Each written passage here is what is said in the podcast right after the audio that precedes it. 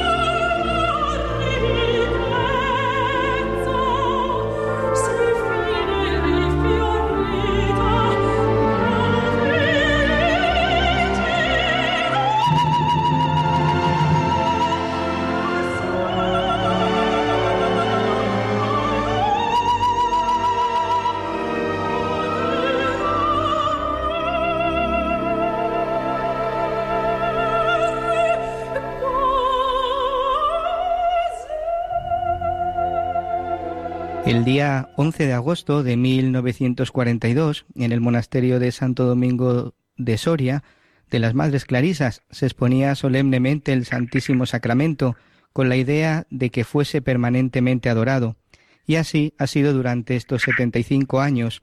Hoy tenemos con nosotros a la hermana Asunción María, Clarisa, y queremos acercarnos a este acontecimiento y a la vida fecunda de estas contemplativas. Buenas noches, Sor. Buenas noches, eh, paz y bien a todos los radioyentes. Paz y bien. Muchas gracias por, por atendernos en esta noche y por, por querer compartir con nosotros, pues, eh, como decía, esta vida fecunda de la vida contemplativa.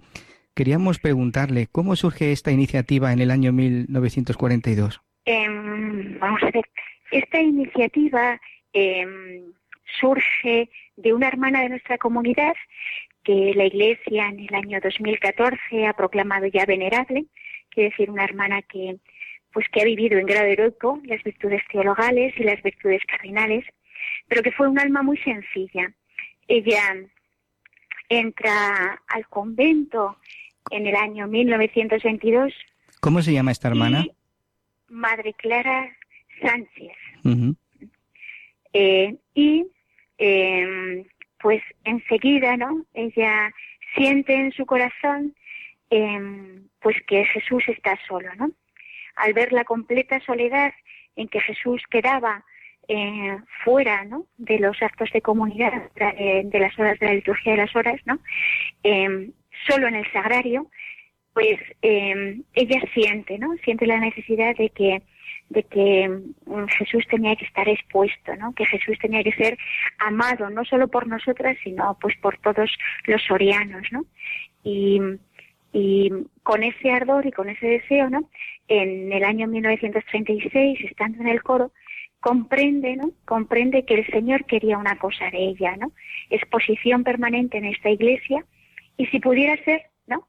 Eh, si hubiese amor en todas las partes. Entonces, desde este momento, ¿no?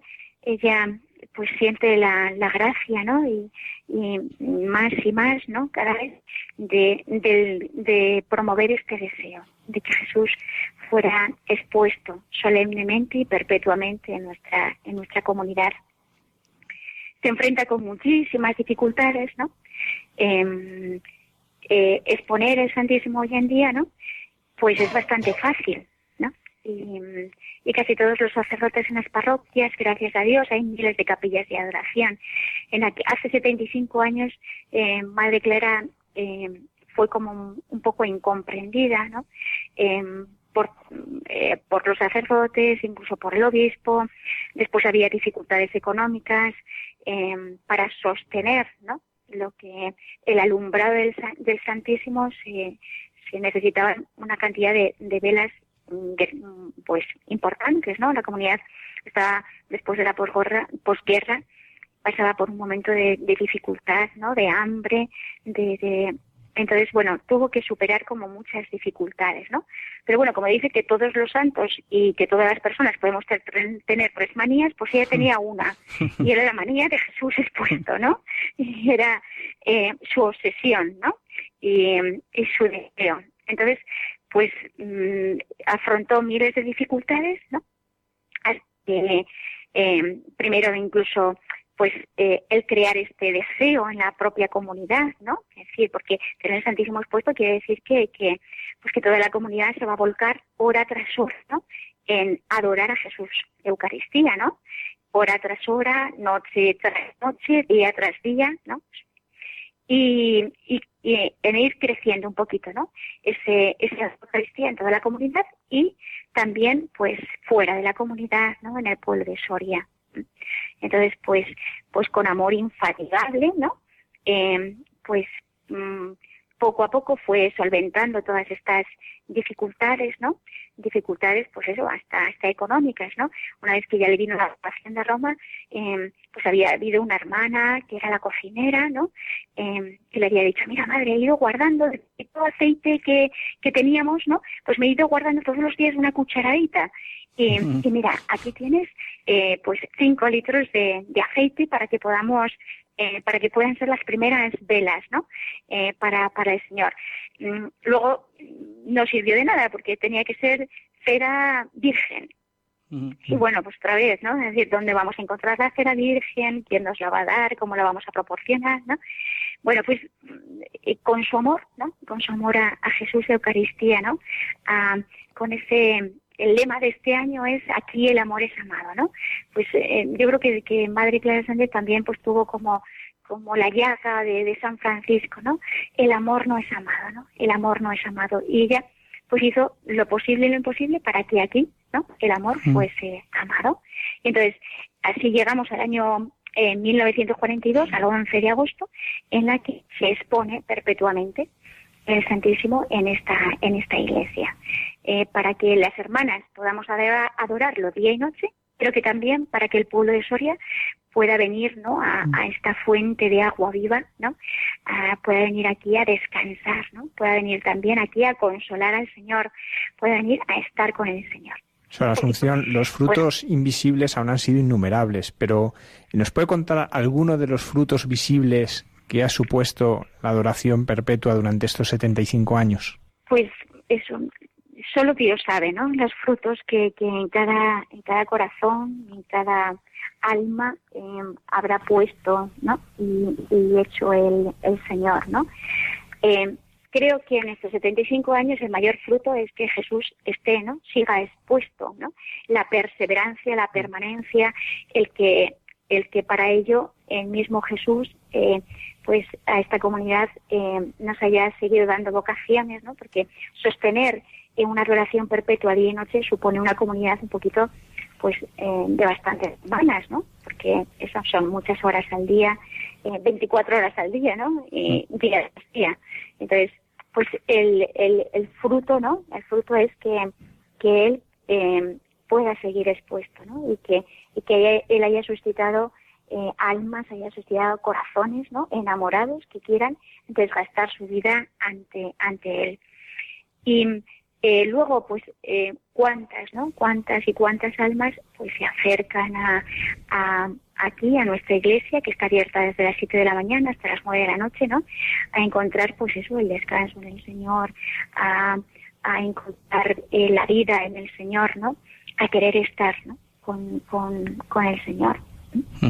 ¿Conoce algún, conoce hermano algún testimonio de estas almas pues que se acercan a adorar al Santísimo, a estar con el Señor, porque el Señor cambia, el Señor cambia el corazón y eso es inevitable, ¿no?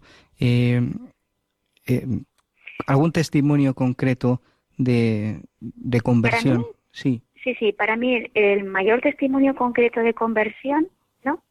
Son nuestras hermanas mayores, que llevan a lo mejor 60 años de su vida adorando todos los días, pues a lo mejor en velas un poco complicadas de, la noche, ¿no? De, por ejemplo, de, de, de 12 a 1 o de 4 a 5, ¿no? Eh, estas eh, hermanas que, que llevan esos 60 años durante día tras día, ¿no? Eh, conversión quiere decir eh, vuelta al Señor, ¿no? Y una vuelta, eso, permanente, una vida desgastada, desgastada a los pies de Jesús. Entonces, para mí, Em, son testimonios de, conversión, son testimonios de un amor a Jesucristo, ¿no? Perseverante, de un amor a Jesucristo eh, precioso. Entonces, quizá para mí, ¿eh? para mí, los mayores testimonios de conversión son nuestras hermanas mayores. Indiscutiblemente, ¿no? Dios sabrá lo que habrá hecho en el corazón de muchas almas, ¿no? Y solo Él lo sabe y, quedará en la intimidad, pues, muchísimas cosas. Eh, tantos casos, ¿no? Y tantos testimonios de, personas que han encontrado aquí la paz, de personas que, que al entrar en nuestra iglesia, pues después de a lo mejor 40 años de, estar fuera de la iglesia, el entrar en nuestra iglesia, al ver el Santísimo, el vernos rezar o el vernos cantar, eh, les ha vuelto, ¿no? Ha llevado a, volver, ¿no? A, al Señor, a volver a confesarse, a volver a, recordar, ¿no? Es es que yo iba con mi madre ante el Santísimo, ¿no? Y he, vuelto aquí a recuperar la paz, ¿no? Em, o testimonios, ¿no? Este, en este momento estoy recordando una, una, el caso de una joven, ¿no? Eh, con veintitantos años, eh, que había estado en algún grupo, que mm, había tenido una cierta vida mm, pues con el Señor y, dentro de la Iglesia, eh, pero que como a los 18 años, 19 años, mm, pues deja la Iglesia, ¿no? Y eh, una noche, ¿no? después de, estar completamente pues borracha, después de, de tomarse la píldora el día después, eh, el único sitio donde tiene que, donde puede y sabe, ¿no? Que va a ser acogida y que sabe que, eh, que va a encontrar la paz, ¿no? El, único sitio donde se atreve a acercarse es a Jesús, a Eucaristía, ¿no? Eh, a llorar ante Él, ¿no? A, a, a pedirle perdón, ¿no? Y a saberse amada así ante Él. Entonces, yo creo que los, bueno, pues que, que, los testimonios de conversión son inmensos, porque, porque Jesús, ¿no? Cuando estamos hablando de Jesús Eucaristía y de Jesús expuesto es que Jesús está vivo, que Jesús está realmente presente. Entonces, la presencia del Señor, pues, atrae, eh, consuela, em, sana, em, da gozo, da paz, mm, nos muestra como su amor, ¿no? nos muestra cómo amarle. Eh, ante Él es donde realmente pues toda alma encuentra mm, el todo de su vida. Eh, hermana, nos gustaría ahora entrar y ahondar un poco más en, la adoración, la adoración al Santísimo. ¿Qué es para ustedes la adoración eucarística? Pues la verdad es que es mi vida, ¿no? Es mi vida porque, em, primero porque eh, Cristo es la vida de una clarisa, ¿no? Cristo es el esposo de una Clarisa, es, es su amor, es su consuelo, es su descanso, es su gozo, ¿no? Es por quien vivimos y nos desvivimos, ¿no? Es por quien madrugamos cada mañana y, y, y, a quien nos entregamos, ¿no? Em, es el todo de esta casa, ¿no? Em, es bonito porque a la hora de, que la Madre Abadesa pone un horario, pone la, em, pues, eh, cómo se va a estructurar, a estructurar la vida de la comunidad, de los diferentes oficios. Todo parte de la adoración, ¿no? Todo parte de que Jesús esté las 24 horas eh, eh, adorado, ¿no? Que haya, durante el día hay dos hermanas que cada media hora nos vamos turnando para adorar a Jesús y por la noche pues cada hora nos vamos levantando para adorar a Jesús. Entonces, eh, Jesús es el todo, el todo de esta casa, porque es nuestra vida, porque eso, porque, porque es eh, eh, quien da sentido, ¿no? A nuestro, a todo en nuestra vida. Entonces es eso, es nuestra vida, es nuestro esposo, ¿no? En quien, por quien vivimos y nos y nos desvivimos, ¿no? Y segundo, porque a él dedicamos todo nuestro tiempo, ¿no? Em, se puede decir que, entre comillas, nuestro trabajo, eh, al que dedicamos al menos ocho horas al día, es, es a Jesús, es la adoración, ¿no? Em, eh, ya sea a través de la liturgia de las horas, ya sea a través de la oración eucarística, em, al menos pasamos como ocho horas delante del Señor, ¿no? Ahí, eh, corazón a corazón, ¿no? Pues es una vida como desgastada, ¿no? A, los pies de Jesús, ¿no? Como una velita eh, desgastada, ¿no? Desgastada lentamente por Él y que se acabará también, ¿no? Y se apagará esa velita también delante de él. Eh, en esta semana, hace dos días, acaba de fallecer una hermana, ¿no?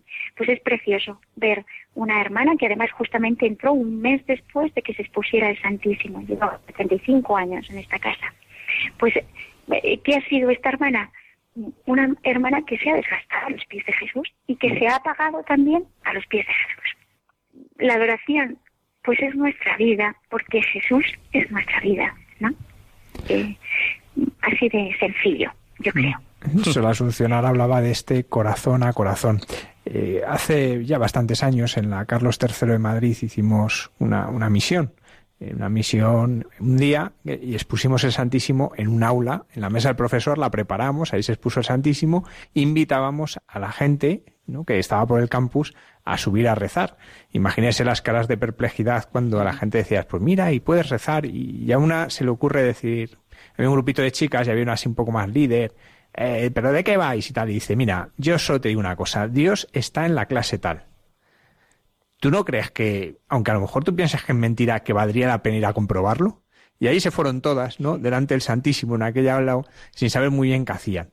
Pero si usted es una chica de estas que le digo, ¿no? En la universidad, pues descreída, que no conoce al Señor, le tuviese que explicar qué se experimenta el estar ante la presencia de Jesús en la Eucaristía, ¿de qué manera se le podría explicar?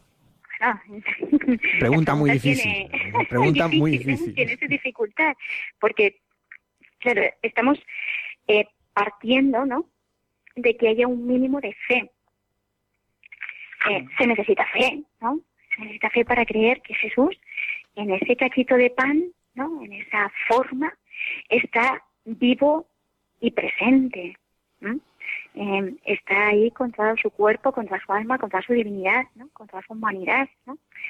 Eh, entonces, eh, claro, quien no tiene un poquito de fe, eh, que ve, pues lo que vemos sensiblemente pues es un cachito de, de, de, de, pan. ¿no? Mm. entonces, pero yo le diría que hiciera la prueba, ¿no? que hiciese la prueba, porque precisamente porque Jesús está ahí vivo, ¿no? Jesús tiene poder de atraer, tiene poder de conquistar, tiene poder de, curar, tiene el poder de sanar, tiene em, em, el poder, ¿no? De sentirnos amados. Entonces, es un poquito el, el, el bueno, pues el, el hacer la prueba, ¿no? Es verdad que a lo mejor no tienes fe, pero pero vete sin paraguas, ¿no? Vete sin paraguas para que te caiga el agua encima, ¿no? Vete abierto, ¿no?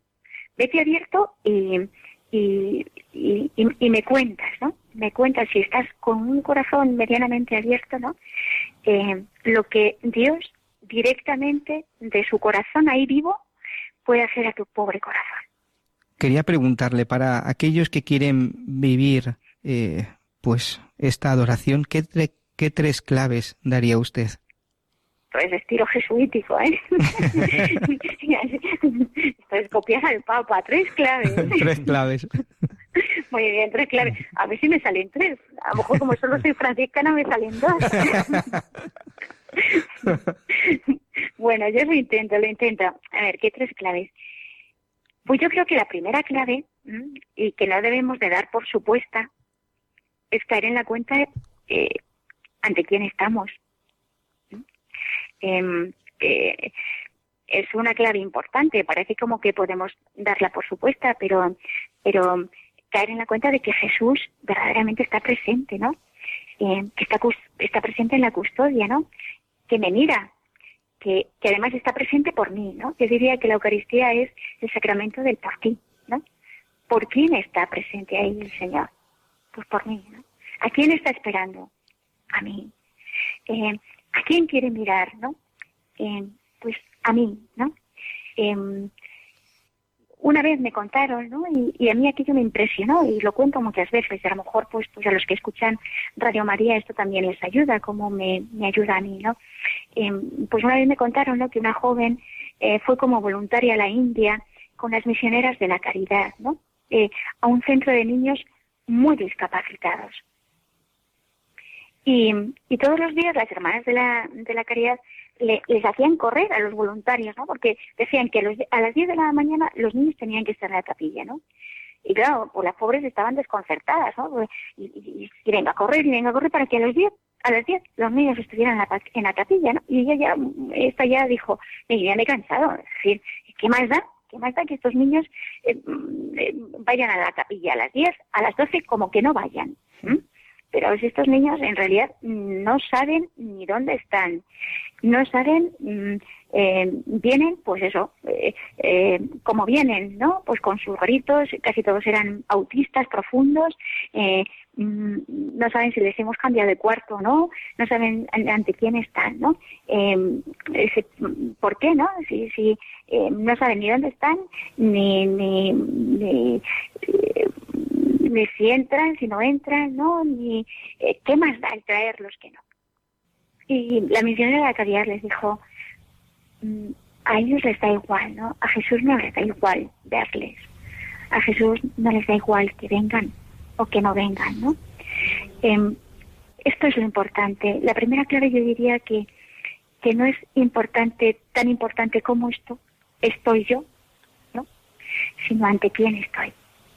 Y que ese que está ahí está para, por mí, ¿no? Está esperándome a mí, está deseando verme, ¿no?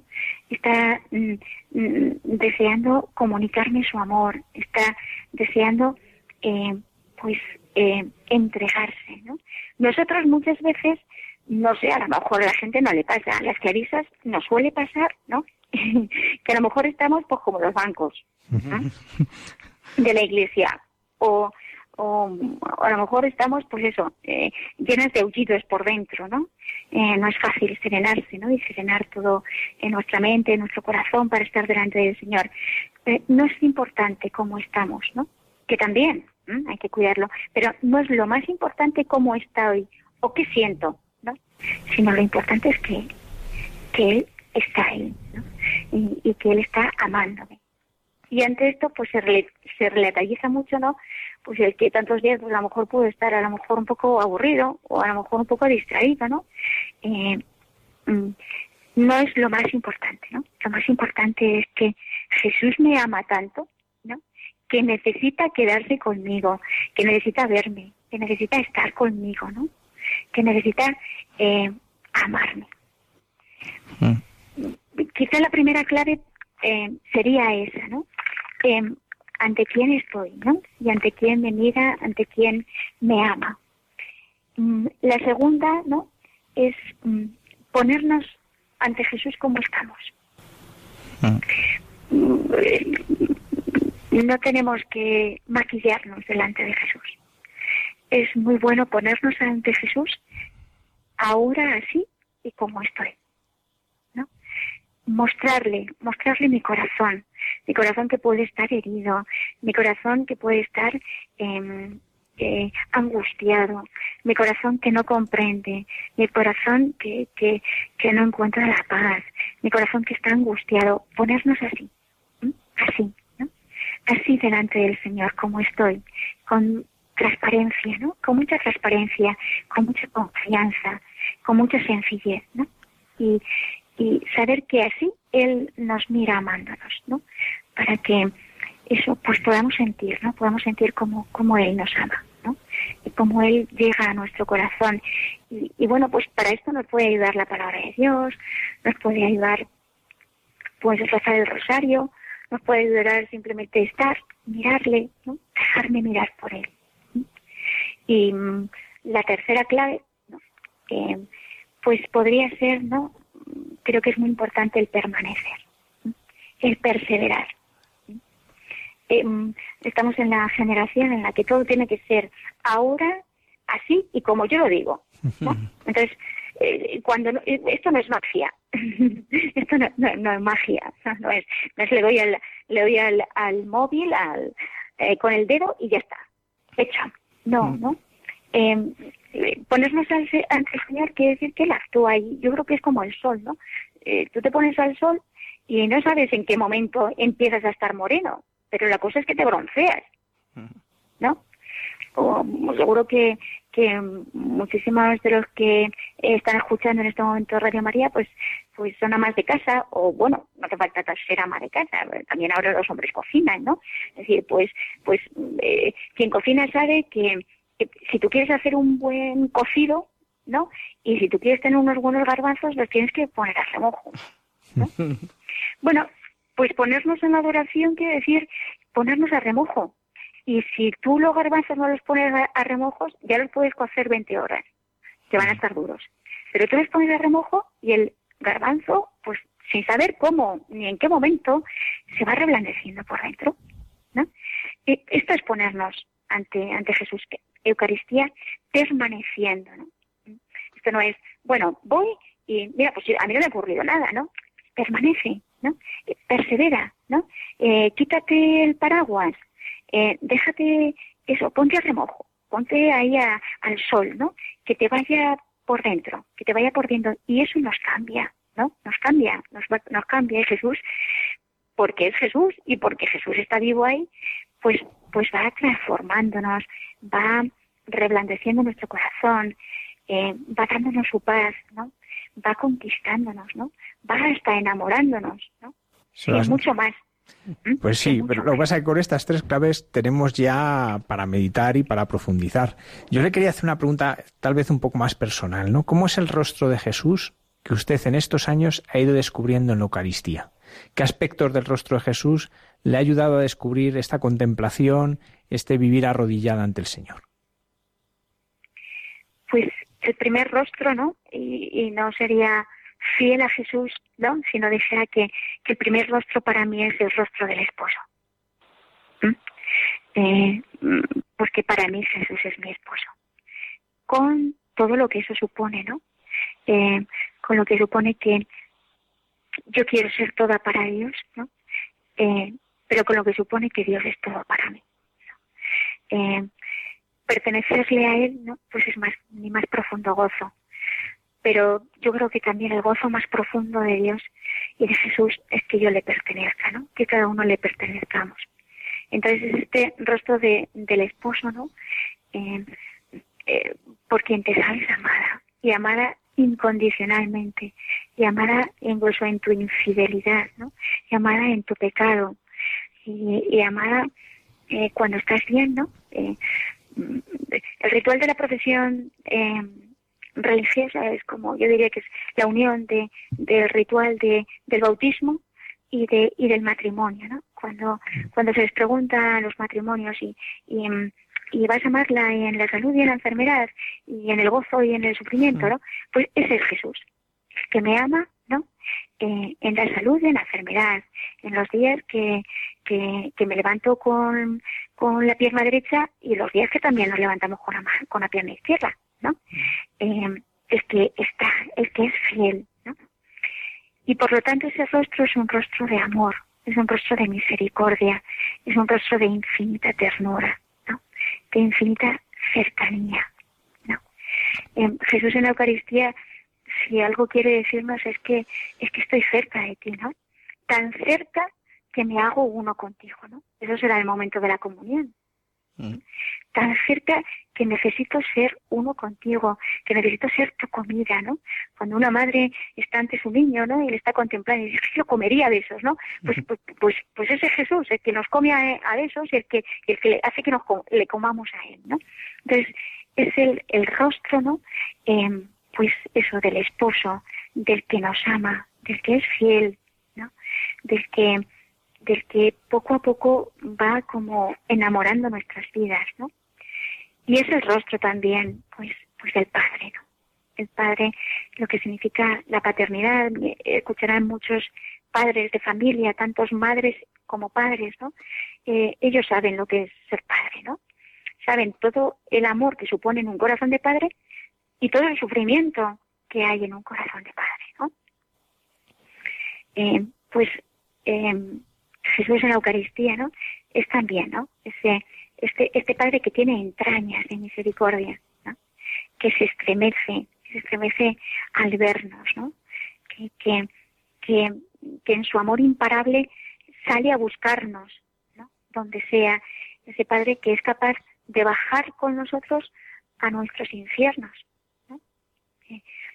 Ese Padre que, cualquiera de los padres que me escuchan son capaces de acompañar a, sus hijos en, situaciones límites, ¿no? Como puede ser un hijo que esté en la droga o un hijo que sea alcohólico, ¿no? Ah, un hijo que, que mm, pues que no quiera saber nada con sus padres, ¿no? ese es el amor de Dios, ¿no?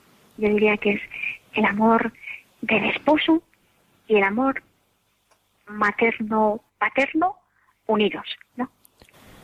Unidos. Sor Asunción, eh, la verdad es que nos está diciendo cosas que nos ayudan tanto para, para nuestra vida de oración y para nuestra vida de fe que ahora lo que vamos a hacer es un, pues un momento para escuchar eh, una pieza musical que nos ayude a reposar estas cosas que nos ha dicho, para que nos ayude un poco a colocarlas en el corazón. Y, luego continuamos en esta entrevista hablando de algo que ya ha apuntado usted eh, al hablarnos del ritual de la profesión religiosa, que es la vocación de una clarisa. Vamos a escuchar ahora una pieza de, que nos habla de esta adoración a Cristo Eucaristía.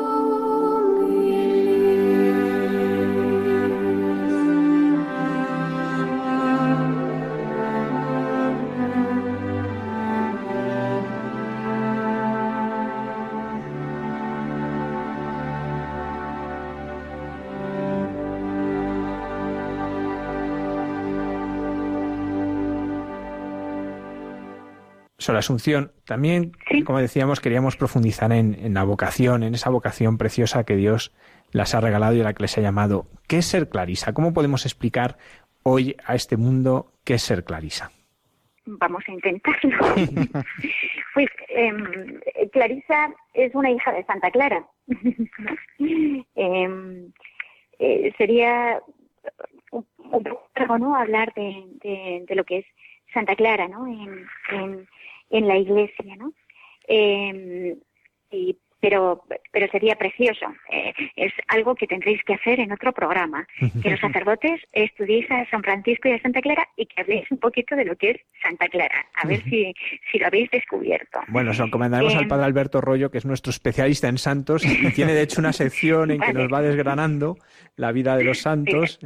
Entonces se lo, se lo pues, encomendaremos a él, aunque a nosotros también nos pondremos a la tarea. Muy bien, bueno, pues un compromiso, compromiso ahí adquirido. Eh, ¿Qué es ser Clarisa? Santa Clara eh, es la primera mujer que escribe una regla y ella inicia así. en la forma de vida de la orden de las hermanas pobres de Santa Clara es seguir el Santo Evangelio.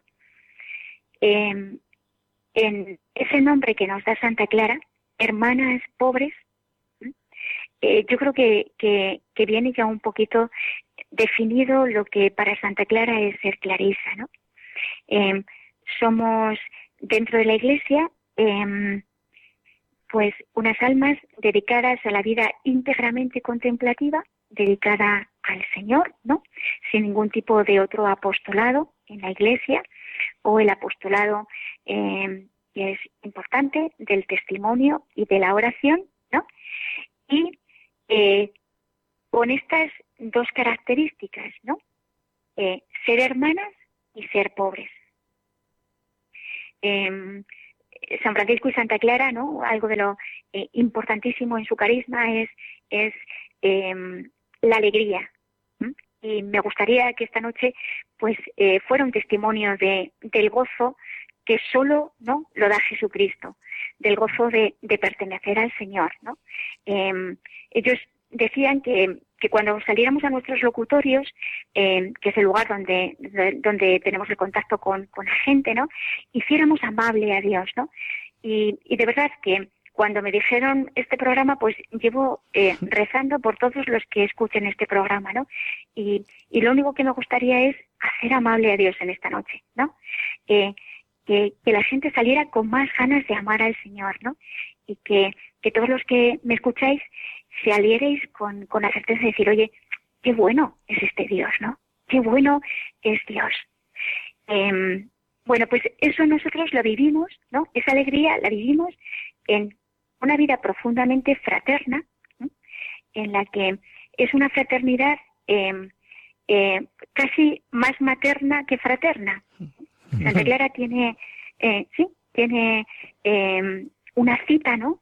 En la que dice, si una madre carnal ama a su hija, ¿no?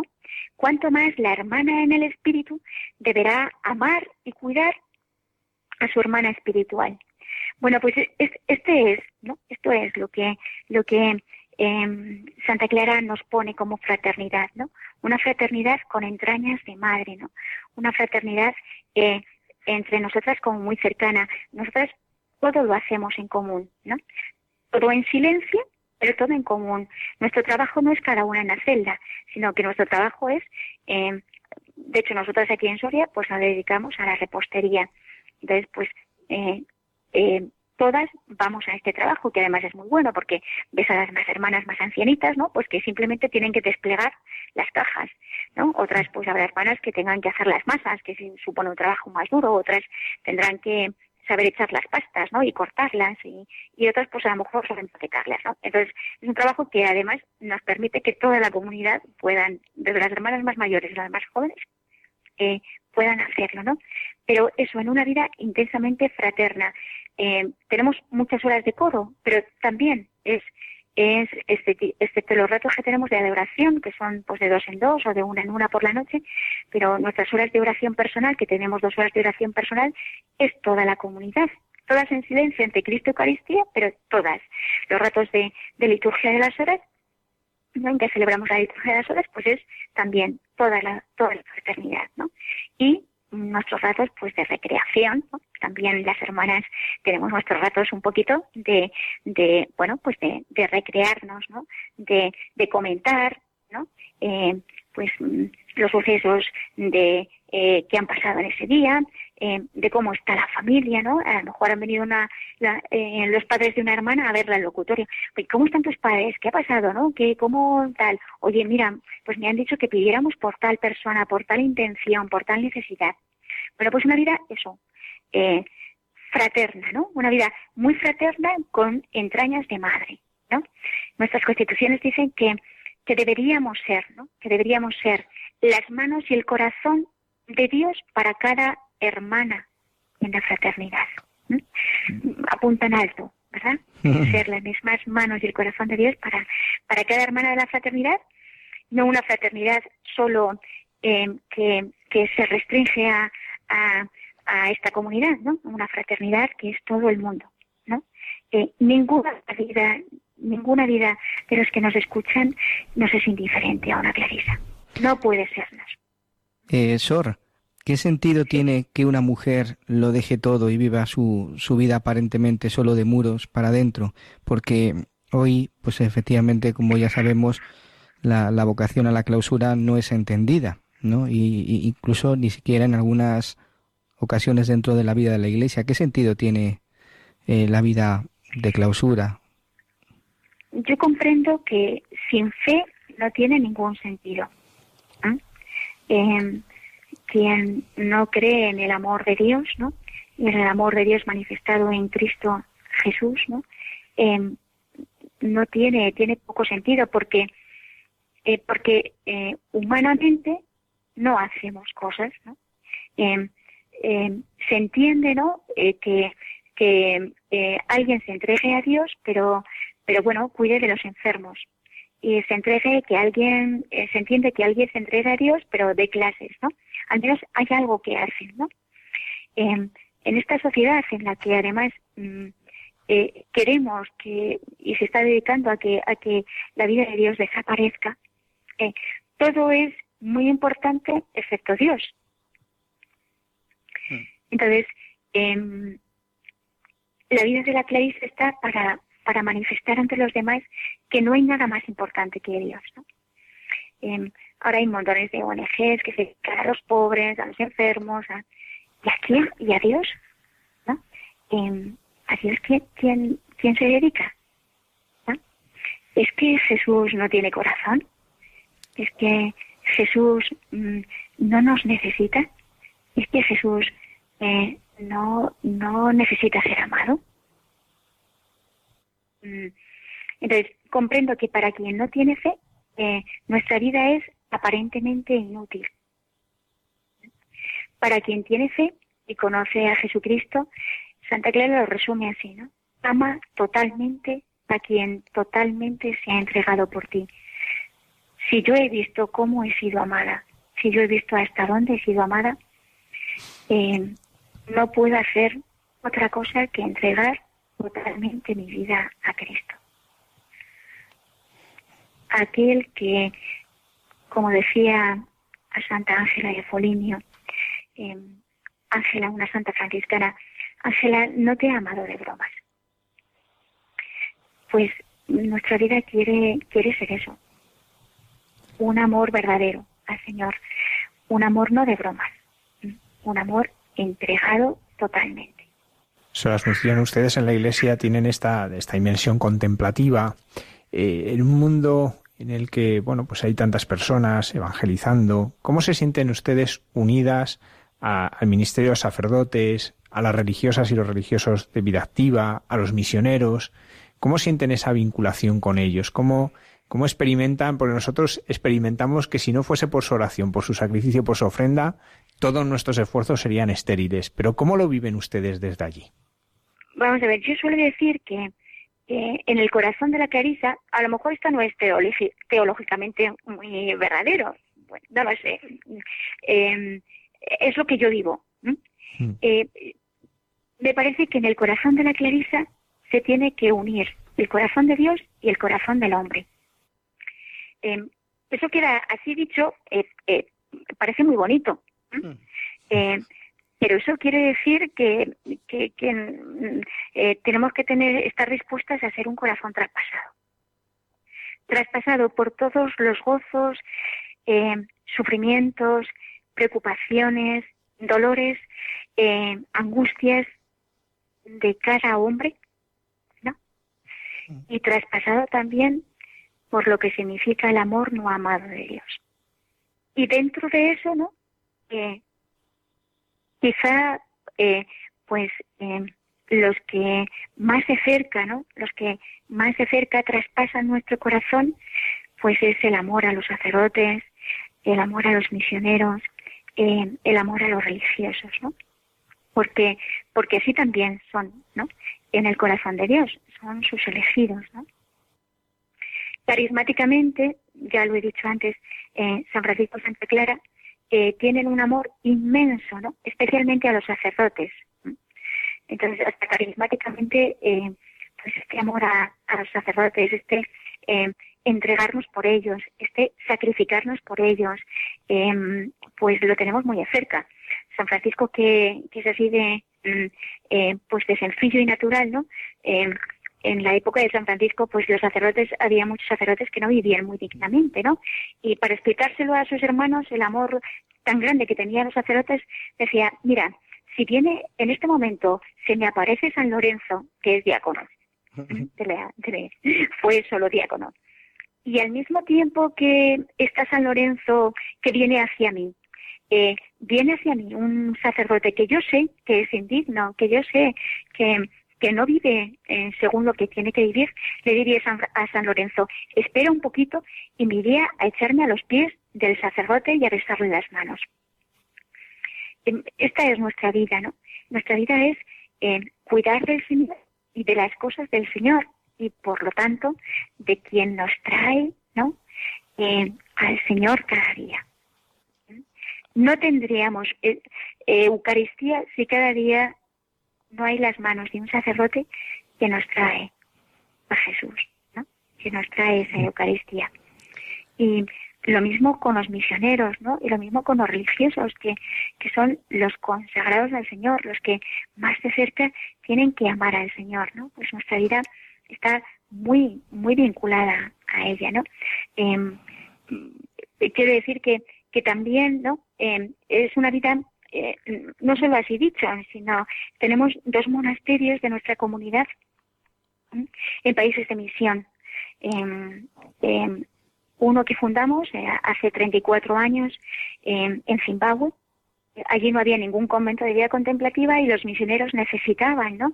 Necesitaban eh, que, hubiera allí monjas dedicadas exclusivamente a la contemplación, ¿no? Para, para, para que la iglesia estuviera completa, ¿no? Y para que, eh, pues todo lo que ellos ejercen con su apostolado fuera sellado también, ¿no? Con, con el signo de la oración, ¿no? Y, y tuviera eficacia.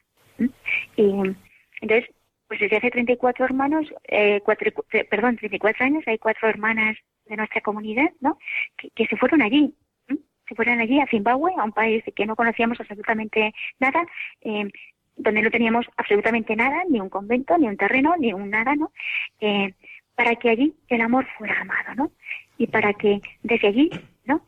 Eh, se dedicaran a rezar por, por el pueblo de, de, de allí por los sacerdotes y misioneros de allí. Entonces, sabemos lo que es la vocación misionera. Y hace también diez años, lo mismo, los, eh, eh, los obispos de, Mozambique nos insistieron con, eh, con mucha insistencia, ¿no? Si se cabe, si se puede decir así, para que fuéramos, ¿no? Para que estuviéramos presentes allí en, Mozambique. Y, y, bueno, pues ahí también cuatro, se fueron cuatro hermanas, eh, en las que con muchísimas vicisitudes, ¿no? Muchísimas vicisitudes, pues ahora tienen un pequeñísimo mm, monasterio eh, donde vive, donde pues ya también ha, empezado a, surgir vocaciones. La, la, la misión de, de, Zimbabue ya es una misión pues estabilizada, ya eh, la abadesa es, es autóctona, es, es de allí, la maestra también, ¿no? Y, bueno, pues em, em, vivimos muy de cerca, ¿no? Eh, eh, de la misión Estamos también en misión. Eh, yo he tenido la, gran suerte de poder estar allí en el monasterio de Santa Clara en, Soria y efectivamente en, el locutorio pues lo que se respira es alegría, amor de Dios, paz.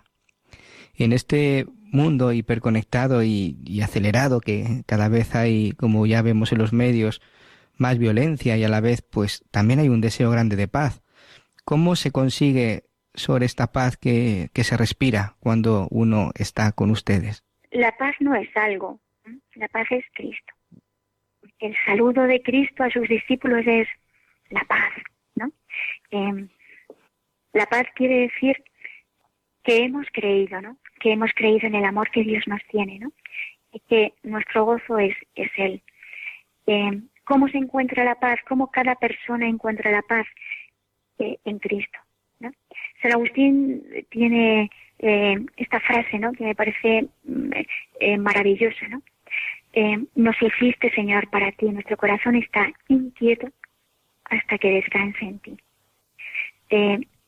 solo Cristo, ¿no? Solo Jesús nos da la paz, la paz profunda, una paz que puede estar en medio de, pues de sufrimiento, una paz que puede estar en medio también de, de, guerra, ¿no? Vemos a tantos hermanos mártires que están dando eh, la, su vida, ¿no? Eh, por Cristo, ¿no? Eh, en medio de una paz interna preciosa, ¿no? la paz es el don, el don por excelencia que, que nos da Cristo. Entonces, mm, no, no es algo mágico, no es bueno, pues no es, me pongo en, en oración y enciendo una velita y, y además pues pues incienso, ¿no? Así tan, y, y hago, no sé, ejercicios de relajación, ¿no? Y, no, no, no, mm. no. Eh, la paz es Cristo. Y por lo tanto, Cristo es quien nos comunica su paz verdadera. La Asunción, mm, en el mundo se calcula que hay como unos 3.000 conventos de clausura, de los cuales 800 están en España. ¿no? España es uno de los lugares donde más vida contemplativa hay. Lo que pasa que cada vez más nos llegan noticias de conventos que se cierran, ¿no? a veces de, de lugares que tenían varios conventos y hoy ya no queda ninguno y eso es un dolor muy grande. Es un dolor muy grande pues que esa presencia que irradia a Cristo desaparezca de un lugar. Mientras tanto, ustedes, sin embargo, florecen, ¿no? Y nos hablaba ahora de estos dos conventos en África, también hay más conventos en España que se nutren de Soria. Eh, ¿Cómo es esto posible? ¿Cómo es posible que, en un momento que parece que en algunos lugares se agosta la vida consagrada, sin embargo, Soria, en ese sentido, pues sea un lugar donde florece? cómo leen ustedes este dato? Yo creo que esta pregunta tendríamos que pasarla al móvil del cielo y que Jesús la contestara, porque eh, mm, no somos ni más ni mejores que, que, nadie.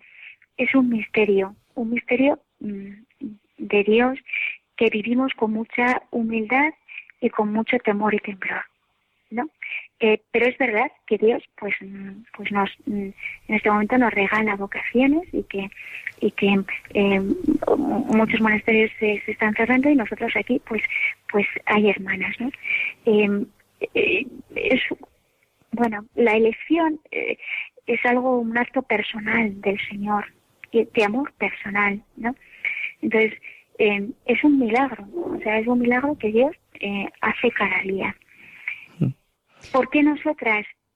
Solo te podría responder como le preguntan a San Francisco, el hermano Maseo, ¿por qué a ti, Francisco, no? El hermano Francisco te, te sigue la gente, ¿por qué, eh, ¿por qué tú eres eh, eso? ¿Por qué te predicas bien? ¿Por qué las multitudes te, te siguen? ¿Por qué llegas a los corazones?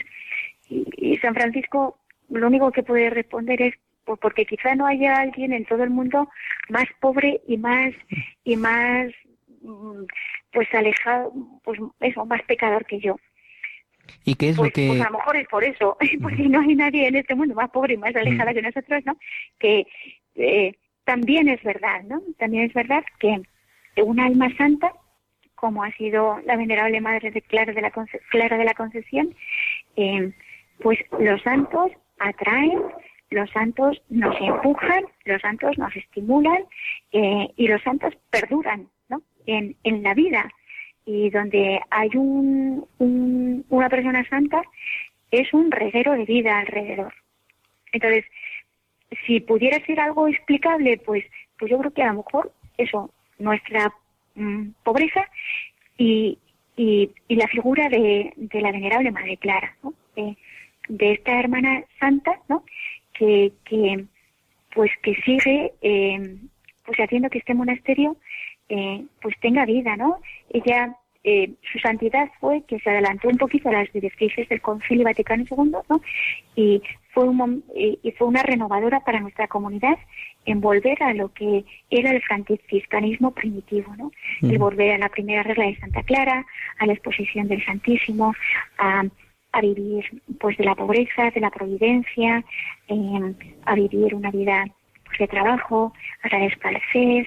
Eh, entonces, mm, bueno, pues eh, los santos eh, siguen durante el tiempo eh, vivos y, esta figura de, Madre Clara, ¿no? De esta santa silenciosa, sencilla y alegre, ¿no? Pues yo creo que, que sigue, ¿no? Que sigue, pues, haciendo que esta comunidad, pues, siga eh, florezca, ¿no? Ella, eh, cuando la, en la comunidad aquí todavía eran 20 hermanas y, y, todavía era difícil exponer el Santísimo, pues era muy, eh, tenía muchas genialidades, ¿no?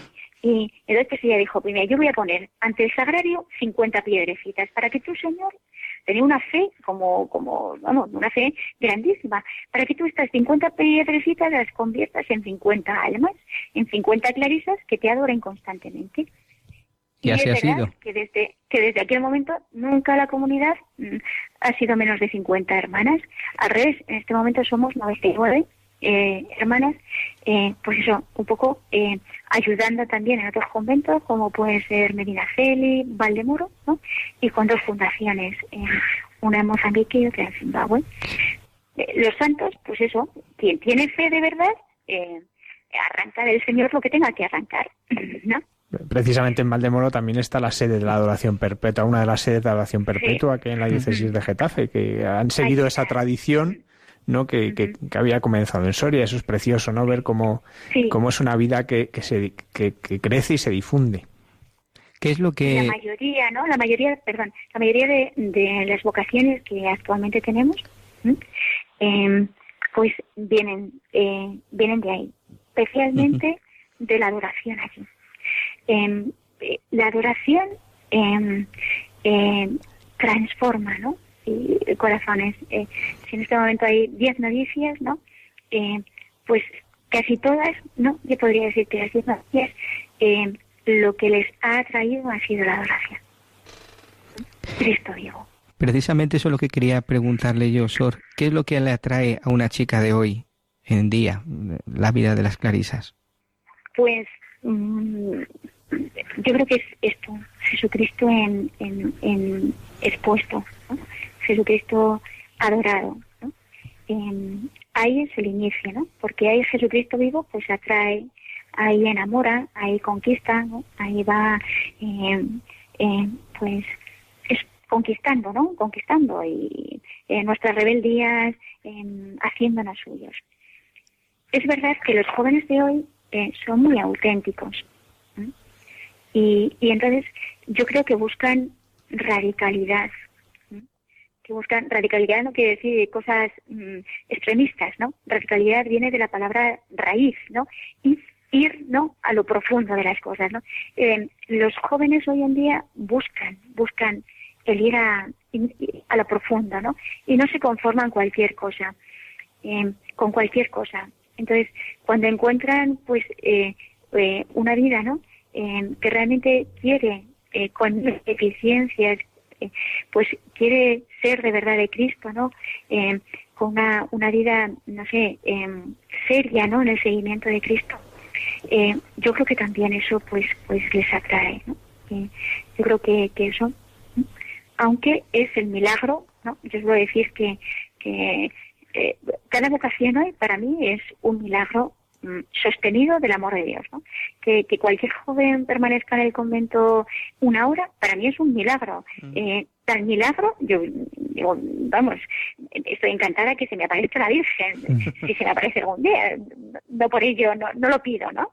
Pero bueno, si se me apareciera la Virgen, pues ya encantadísima. Pero, pero creo que no necesito ver milagros, ¿no? Eh, o sea, estoy viendo constantemente milagros, ¿no? Milagros, que eh, actuaciones de Dios, ¿no?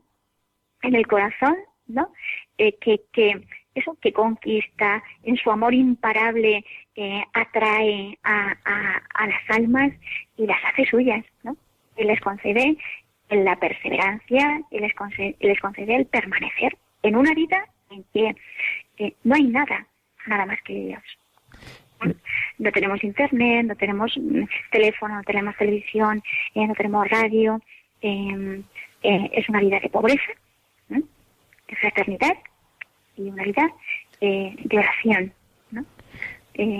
Una vida en la que solo existe Dios. En cuanto una joven entra por la puerta a arreglar, ya cuando hace experiencias, pues eso, se le quita hasta el móvil, que a veces ahora traen hasta una dependencia importante del móvil. ¿no? bueno, para que te conectes y te conectes muy seriamente, ¿no? Con el Señor. Este es el Día Santísimo Sacramento, es una buena. ¿Y, ¿Y cómo es posible hacer esto? Porque cuando uno lo piensa, uno dice, bueno, en tiempos de Santa Clara, las condiciones de vida de un convento de un monasterio a las de fuera en cuanto a lo que se comía, a las condiciones eh, físicas, era muy parecido y así ha sido hasta no hace tanto, ¿no? Sin embargo, ahora es este salto que dice, ¿no? Cualquier chica que llega, llega teniendo su móvil hiperconectada, eh, con unas condiciones de vida muchas veces muy cómodas y que de repente es una ruptura total, Con, con la forma de vida. Una religiosa que conozco yo cuando iba a entrar decía, nosotras sí que hacemos una vida ecológicamente sostenible, ¿no? Diciendo, nosotras vivimos con muy poquito, ¿no? Nosotros siempre que se habla de que se consume, pues nosotros vivimos con muy poquito. Y lo que sorprende hoy es eh, cómo se puede adaptar una chica eh, que, que, eso, que tiene, eh, humanamente muchas veces han tenido acceso a muchas cosas, muchas comodidades, de repente una vida pues austera, de, pues una vida con unas condiciones físicas que son exigentes. ¿Cómo, es posible adaptarse, además de esto que nos decía, ¿no? Pues, por supuesto, sin el amor de Dios no se puede entender. Pero ¿cuál, cuál cree usted que es la clave de, esta adaptación? Que asombra a la gente, ¿eh? porque la gente se asombra, ¿no? Sobre todo, pues yo, vamos, por fulanita yo pensé que se iba, pues como decía usted, a la hora. Y pues allí sigue 20 años después, ¿no? ¿Cómo es posible? Sí, yo suelo decir que nuestra vida no es fácil ni difícil, es imposible. Por lo tanto, no, no, no, no entra ni en, no entra ni dentro de lo fácil ni lo difícil, o sea, es imposible, claramente, es imposible, ¿no? Si el Señor nos sostiene, ¿no? Es el Señor que es el que llama, eh, no es el fundamento de, de, la vida, el que, el que día tras día, de una forma milagrosa, sostiene a la persona, es, es imposible. Eh, ahora, también es verdad, ¿no? Que, que bueno, pues eh, el encontrarse una comunidad, ¿no? Con eh, pues que, que rece dignamente la liturgia de las horas, ¿no? que tenga un clima eh, de fraternidad sana, eh, eh, una comunidad en la que, por ejemplo, nosotros no hemos tenido ningún corte generacional, entonces de una forma muy casi por osmosis, ¿no? Pues pues la hermana se va introduciendo en, en, bueno, ¿no? En, en, lo que es la, dinámica, ¿no? del día a día hay que tener mucha paciencia, ¿no? Eh, también, pues, pues, eh, darle tiempo, ¿no? Eh, y acompañar, ¿no? Acompañar mucho, sobre todo es, es acompañar, ¿no? Acompañar desde, mm, pues desde un corazón profundamente materno, pero también desde un corazón profundamente exigente, ¿no? Lo que decía al comienzo, decía que, perdían muchísimas cosas pues cuando entraban por la puerta regular de la, de la clausura, eh, pues el móvil, eh, estas cosas de, de hoy día, pero ¿qué es realmente lo que ganan? que ganamos a Cristo. ganamos a Cristo, ganamos a su iglesia y, ganaremos, pues si Dios quiere y en su misericordia, pues, pues el cielo, ¿no? Y es como la parábola de, de quien encuentra el tesoro, ¿no? Es decir, es verdad, que tú encuentras un tesoro en un campo y has encontrado el tesoro de tu vida. Entonces, eh, claro que tienes que, que mm, pues eso, que, para comprar ese campo venderlo todo, indiscutible, ¿no? Pero es que has encontrado el tesoro. es que has encontrado el tesoro. Entonces, bueno, pues es fácil venderlo fácil, siempre cuesta, ¿no? Pero has encontrado, ¿no? El tesoro que es Cristo, ¿no? Lo que es el amor fiel del Señor, ¿no? Lo que es, eh, pues lo que desea nuestro nuestro corazón para lo que está hecho, ¿no? Eh, lo que eh, el corazón de todo hombre, todo hombre, se entere o no se entere, eh, para lo que está hecho y lo que verdaderamente necesita, ¿no? El corazón del hombre está hecho para amar y ser amado, para amar a Dios y sobre todo para ser amado por Él.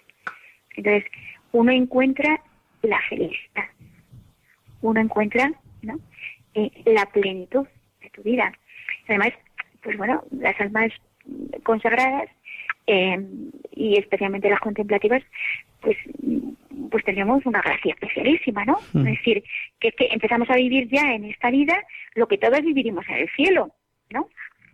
En el cielo ya no habrá pues matrimonios, ¿no? O ya no habrá, mm, dice el Señor, no, no estaremos casados. En el cielo todos seremos esposos de Jesucristo. Pues eh, empezar a vivir ya en esta vida, ¿no? Aunque sea en fe, aunque sea muchas veces en sufrimiento. En realidad, cuando entramos por la puerta a arreglar, eh, no nos salen, no nos salen eh, alas. Somos angelitos, somos personas, personas humanas, con las mismas dificultades, con las mismas manías, con la misma eh, pues, personalidad con la que cada uno tenemos, ¿no? Entonces, pero eso, ¿qué encontramos? Pues, pues, pues encontramos la felicidad que da el pertenecer a Cristo, ¿no? Eso es. lo que todos encontraremos en el cielo. ¿Qué es el cielo? El, el, el ver cara a cara a Dios, ¿no? El gozar eh, sin el velo de la fe del amor de Dios. El que Él será totalmente nuestro y nosotros seremos totalmente suyos. Entonces, empezar a vivir ya en esta tierra así, eh, pues es un gozo. Y en este cielo también nos encontraremos con nuestra madre. ¿Cómo es la relación de una esposa de Jesús con la madre de su esposo? ¿Cómo es la relación que ustedes tienen con la Virgen María? Pues como es madre de nuestro esposo, pues es nuestra madre. Yo no sé llamar a la Virgen de otra forma que, que madre. Mm, Quizá otras personas, cada uno tiene su experiencia personal con María, ¿no? Para mí es mi madre, ¿no? Y es la madre de la fe, o sea, es eso, la madre que me lleva a Jesús, ¿no? Y, y, y quién no sabe cómo es una madre, ¿Quién, ¿Quién no sabe cómo es una madre que es la que siempre te está esperando, la que siempre, eh, la que siempre te ayuda, la que siempre te sostiene, la que siempre mira por ti, la que eh, siempre hace lo mejor por ti, eh, la que siempre te consuela, ¿no? Eh, eh, ¿Quién de los que están escuchando en este momento Radio María no sabe lo que es una madre, ¿no? Y, y bueno, imagino que también los que están escuchando Radio María saben qué madre tenemos, ¿no? Eh, eh, eh, ahí en Radio María, imagino, no he escuchado nunca Radio María, eh, pero imagino que, que lo que el propósito de Radio María es, es, pues eso, que María nos lleve a Jesús, ¿no? Que María nos coja, ¿no? Como el niño pequeño, ¿no? Y nos lleve a, a Cristo, ¿no? Que en María encontremos, pues, pues, nuestro gozo, que a ella recurramos, que, que ella sea realmente, literalmente, nuestra madre. Y nuestra madre de la fe, ¿no? Necesitamos, ¿no? Que, que ella sea madre y maestra, ¿no? Que ella sea eh, pues quien nos enseñe a ir a Cristo, ¿no? Eh, quien nos ponga delante de Cristo. Eh, entonces, ¿cómo es la relación? Eh, pues como con una madre.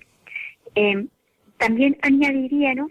Que, que para clara, eh, María es, es nuestro modelo y ejemplo. Si de San Francisco se dice que es el alter Christus, el otro Cristo, eh, de Santa Clara se dice que es el alter María. Entonces, eh, la otra María, ¿no? Eh, ¿Qué es ser Clarisa? Pues es, es ser María para Jesús. María es la que, como madre, ha estado al lado de Jesús en todos sus misterios, la que le ha acogido en sus brazos siendo niño, la que la ha protegido, eh, la que le ha el que ha enseñado, el que ha estado al lado de Jesús, pues, pues eso, en los momentos fáciles, en los momentos mm, de la cruz, en los momentos, pues eso es ver, ¿no? Clarisa. Eh, San Francisco, desde San Francisco tenemos muy poquitos escritos dichos claramente a, a las clarisas, ¿no? Solo tenemos una forma vivendi, que son cuatro líneas, pero que es el Evangelio de la Anunciación. ¿no? Dice, ya que os habéis hecho eh, hijas y esclavas del Altísimo Dios, ¿no?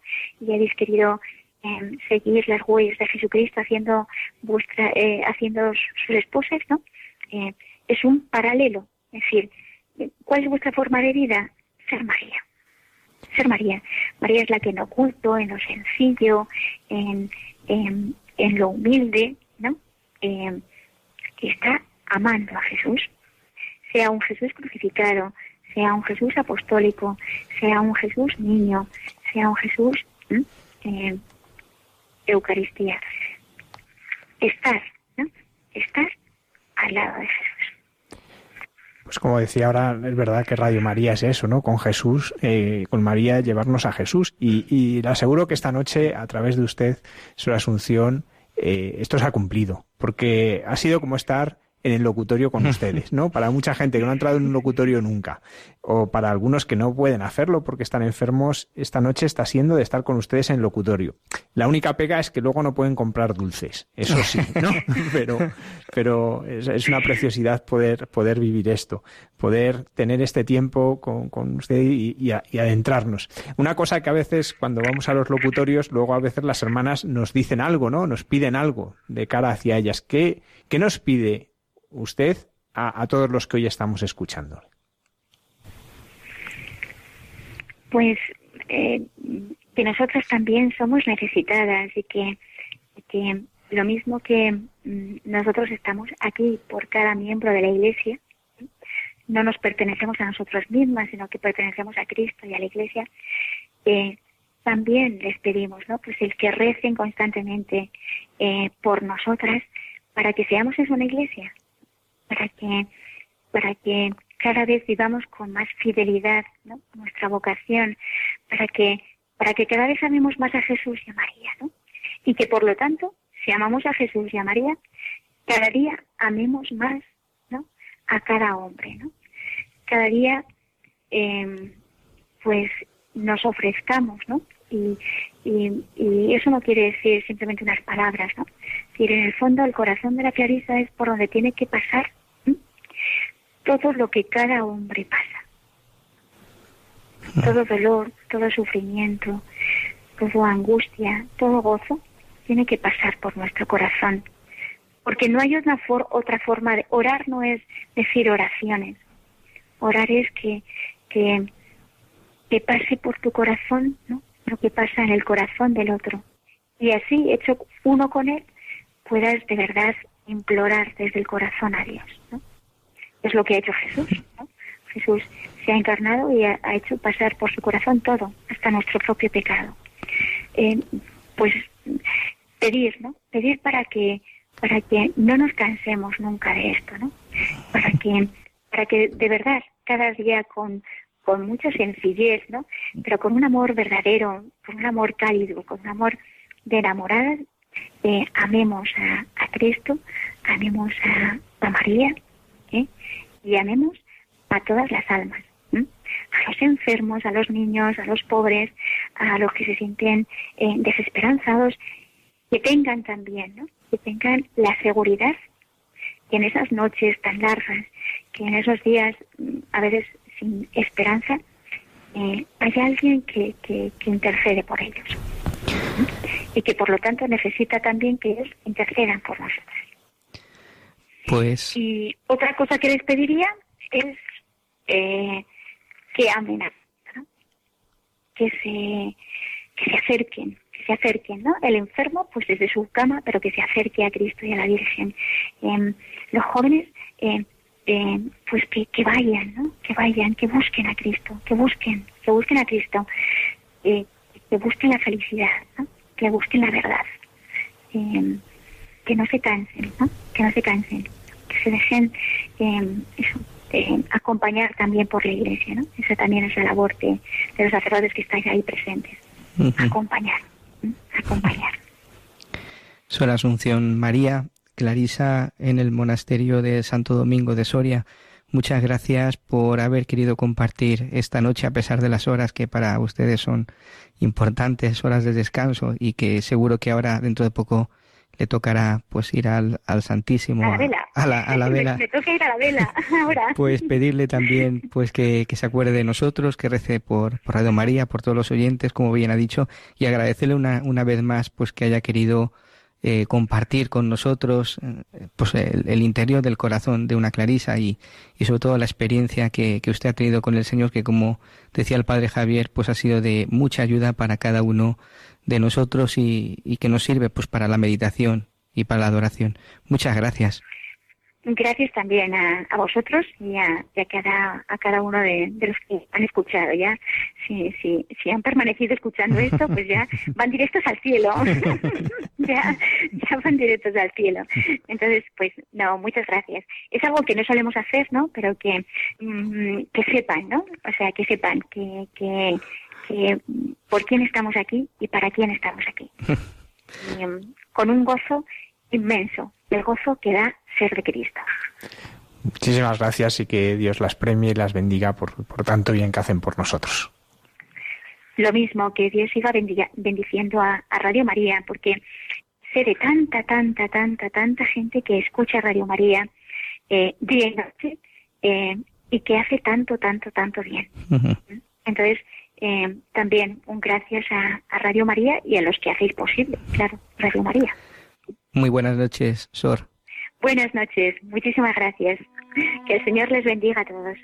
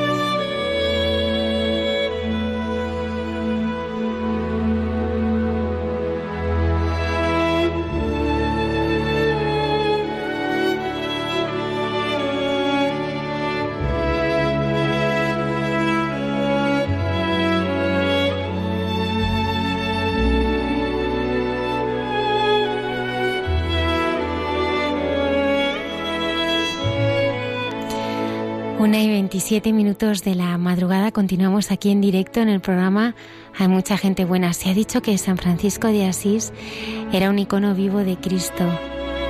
Su ideal era ser como Jesús, contemplar al Cristo del Evangelio, amarlo intensamente imitando todas sus virtudes. Por eso aprendemos de él a seguir a Jesús. Y lo hacemos esta noche a través de sus hijas, como al escuchar a Sara Asunción, Clarisa del Monasterio de Soria. Muchísimas gracias, Sara Asunción, por haber compartido con nosotros ese testimonio. Queremos ir más allá esta noche y conocer eh, más del carisma y de la espiritualidad de San Francisco, de la mano del Padre Alberto Rollo, al que vamos a recibir ahora en unos minutos en el estudio.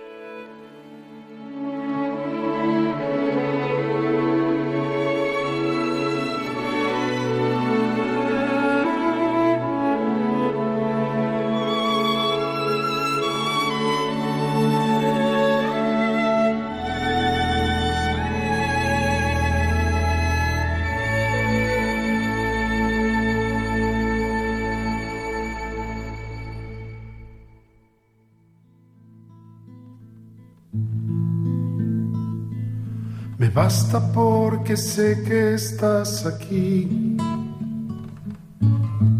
encerrado en una urna de cristal, volando a lomos de una nube gris,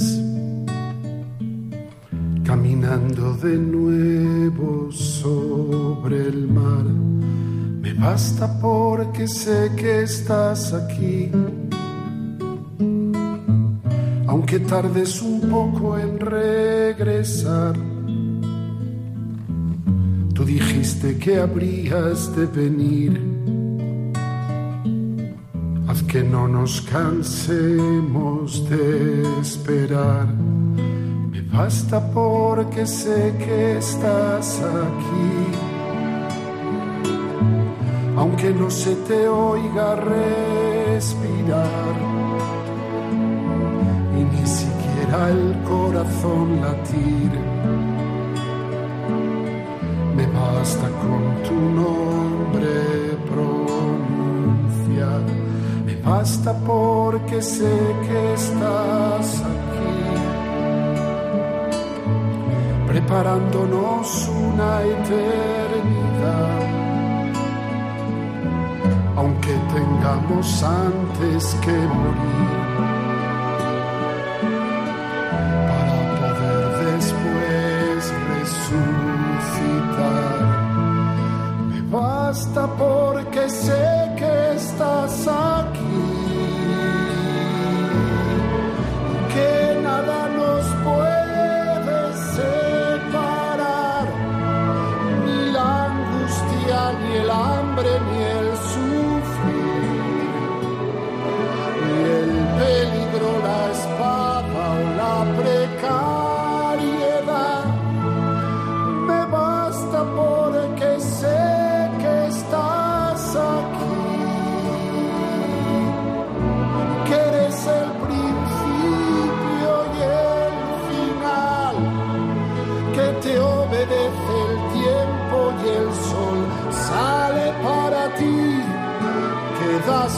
das orden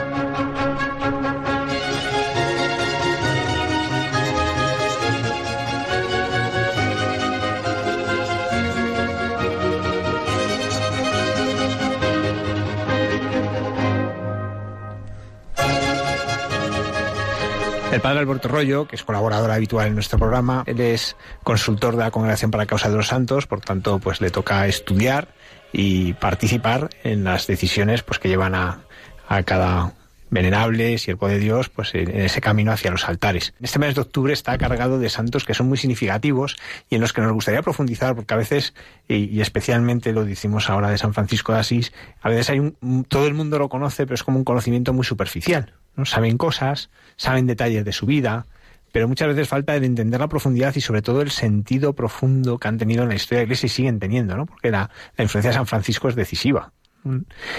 Y por eso, ¿a ti qué te atrae? Eso como primera pregunta, ¿qué es lo que más te atrae de San Francisco de Asís? A mí la imitación de Cristo.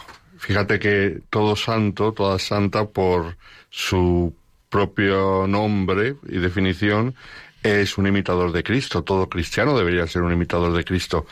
Hoy en día mm, a algunos no les gusta hablar de la imitación de Cristo, prefieren hablar del seguimiento de Cristo. Llámale X, como quieras. Pero es que en el caso de Francisco de Asís es una clara imitación de Cristo. Francisco, mm, cuando conoce a Jesucristo, queda tan fascinado de la figura de Jesús que se propone imitarle tomando, como él decía, el Evangelio sin glosa, esto es sin comentario, sino al pie de la letra. Entonces yo creo que en su vida consiguió una imitación de Cristo que hace que doce siglos después eh, sea mm, alguien que vive como él. Y además, hasta en el aspecto físico, de no tener donde reposar la cabeza, de ir itinerante por aquí por allá predicando la buena nueva del Evangelio. Entonces a mí esa imitación tan grande de Jesucristo me parece fascinante. Fijaos que en todos los santos se encuentra eso, como decía al principio. Pero claro, cuando hablamos de seguimiento de Jesucristo, Jesucristo no se metió en un convento, Jesucristo no se encerró, Jesucristo no se sometió a un horario desde por la mañana temprano hasta por la noche de prácticas de piedad, Jesucristo no se dedicó a enseñar ni en un colegio, ni se dedicó a eh, pues ser misionero en tierras lejanas, ni se dedicó a tantas cosas que hoy en día eh, nos dedicamos porque es verdad que se puede seguir a Jesucristo según cualquier vocación, según cualquier modo de vida, a cada uno lo que le inspire el Señor. Pero en el caso de Francisco de Asís, él, que podía haber hecho otra cosa, podía haberse dedicado a los estudios, podía haberse dedicado a una evangelización más organizada como harán otros fundadores, o simplemente se podía haber dedicado, como muchos de su época, a hacer carrera eclesiástica, conoces a Jesucristo, eso te lleva a amar a la iglesia y a servir a la iglesia mm, a través de distintos cargos, pero él no quiso nada de eso. Lo que él quiso es imitar a Jesucristo. Y yo no creo que en toda la historia de la Iglesia haya muchos que los que se pueda decir que imitaron a Jesucristo de un modo tan radical como Francisco de Asís. hasta el punto que se llega a decir que es el mejor icono de Cristo. Sí, y yo creo que, que es así. Volvemos a lo mismo. Todo cristiano debería ser un icono de Jesucristo, todo santo, sin duda, es un icono de Cristo. Pero es que en Francisco de Asís lo encontramos hasta físicamente, no solamente por haber recibido el don de los estigmas que recibieron otros muchos santos, la historia de la iglesia que hayan recibido los estigmas, santos y santas, tenemos un buen número. Él además lo recibe al final de su vida. Hay otros que lo recibieron en la juventud y lo recibieron durante muchos años. Lo recibe poco antes de morir. No solamente desde ese punto de vista físico, sino por el, el deseo de unión con Jesucristo que le hizo, yo creo, mm, querer lo que Jesucristo quería, rechazar lo que Jesucristo rechazaba, hasta, hasta físicamente. Repito, es difícil encontrar otros santos que quisieran vivir tan como el Señor vivió. ¿Cómo vivió el Señor? El Señor vivió con unos discípulos eh, con los cuales iba de aquí para allá. Si, cogemos el Evangelio, nos habla de que ahora estaba en Galilea, ahora pasaba por Cafarnaún, luego pasaba a la zona de, mm, de los samaritanos, luego iba a la zona de los cananeos, encontró la cananea, iba de aquí para allá. Es verdad que Jesucristo se puede decir que era un predicador itinerante, porque él mismo había dicho que no tenía donde reposar la cabeza, lo cual no quita que tuviera amigos ricos, de lo cual le acusaban, y que con gusto fuera a descansar en casa de sus amigos, mm, como era el caso de Lázaro y sus hermanas. Y en Francisco de Asís encontramos lo mismo. Francisco, cuando conoce al Señor, el Señor se le revela, el que quería mm, guerrear como los jóvenes de su época, que al fin y al cabo era lo que estaba de moda. Mm, y cuando se dirige al sur de Italia a una de aquellas guerras en la Puglia, recibe esta revelación, una voz que le dice, no sirvas al siervo, sino al Señor. Y entonces se da cuenta que su vida tiene que cambiar, que no necesita eh, servir a, señores temporales, sino que el mismo Señor con mayúscula le está llamando a servirle, porque los señores temporales al fin y al cabo son siervos. Sin embargo, el Señor con mayúscula es el que le está llamando y le está invitando a la amistad íntima con Él. Cuando Él conoce esta amistad íntima, no quiere nada más no quiere títulos, no quiere honores, no quiere seguridades. Los mismos frailes, a lo mejor puede salir otra vez, con el tiempo se le revelarán, porque no soportan una imitación tan grande de Jesucristo. Llega un momento en el cual los frailes suyos le dicen, nosotros queremos conventos, queremos estudiar, queremos seguridades. Entonces, ese no tener ninguna seguridad, pero ni siquiera la de tener un techo, eso creo que le hace un icono como pocos hay en toda la historia de la espiritualidad. Hay una cosa que hay que evitar siempre, ¿no? Las comparaciones entre los santos, ¿no? Porque son siempre tramposas. Pero sí es verdad que, que probablemente San Francisco de Asís sea el santo más aceptado, porque incluso personas que no son creyentes hasta le tienen un cierto cariño, ¿no? Le tienen, hay una mirada, una aceptación muchas veces que, que llama la atención, ¿no? ¿Por qué es esto? Pues es una cosa curiosa, porque es un santo querido por católicos, por protestantes. De hecho, hace poco se ha vuelto a publicar en Italia una famosa biografía de San Francisco de Asís, escrita en el siglo XIX por un eh, calvinista, por el francés Paul Sabatier, mm, que tuvo muchísimo éxito en su época, que un calvinista escriba una biografía de San Francisco de Asís es una cosa impresionante. Y claro, es una biografía un poco que le presenta como revolucionario, en contra de la iglesia establecida, cosa que San Francisco no lo fue absolutamente para nada, es una biografía muy partidista. Pero, por ejemplo, leía hace poco mm, la devoción, curiosamente, que Lenin tenía a Francisco de Asís. Lenin era ateo y Lenin fue mm, históricamente pues una monstruosidad. Entonces, parece ser que cuando estaba a punto de morir, Lenin le confesó, por decirlo así, eh, lo mal que lo estaba pasando a un ex sacerdote. Y a este ex sacerdote, que luego lo ha contado él, dijo que, que Lenin estaba sufriendo porque se daba cuenta de, de la mucha gente que habían matado, que la revolución había traído demasiadas víctimas. Y decía así, y leo lo que le dijo Lenin a, este ex sacerdote. Tú sabes que mi enfermedad me llevará pronto a la muerte y me siento abandonado en un océano de sangre y de interminables víctimas. Eso ha sido necesario para salvar a nuestra Rusia, pero es demasiado tarde para cambiar ahora. Nos harían falta diez franciscos de Asís para arreglar lo que hemos hecho. Fijaos que eh, él se daba cuenta que lo que habían hecho era crear sufrimiento y dolor. Pero luego después vino Stalin que creó mucho más sufrimiento y más dolor todavía. Pero Lenin en su corazón mm, se sentía atraído por esa imagen que él, desde luego, fue todo lo contrario. Pero muchas veces eh, tenemos mm, en el fondo de nuestro corazón un deseo de algo que no somos. Y, él tenía esa imagen así como idealizada. Luego leía también gente que se ha convertido. Eh, hay un famoso periodista en Estados Unidos y, y fotógrafo que primero fue mormón, luego fue ateo durante muchos años y se llama Jeff Gardner, que hoy en día eh, eh, es un católico convencido y además muy activo en la evangelización, que se convirtió porque un día soñó con Francisco de Asís. Dice que, que además una cosa curiosa, dice que el sueño que lo transformó es eh, que soñó a Francisco de Asís mendigando en el metro de París y que se puso a hablarle y en ese sueño, Francisco de Asís, en el metro de París, fijaos qué cosa tan rara, le, le hacía ver que su vida iba por, por los caminos equivocados y que estaba desperdiciando su vida.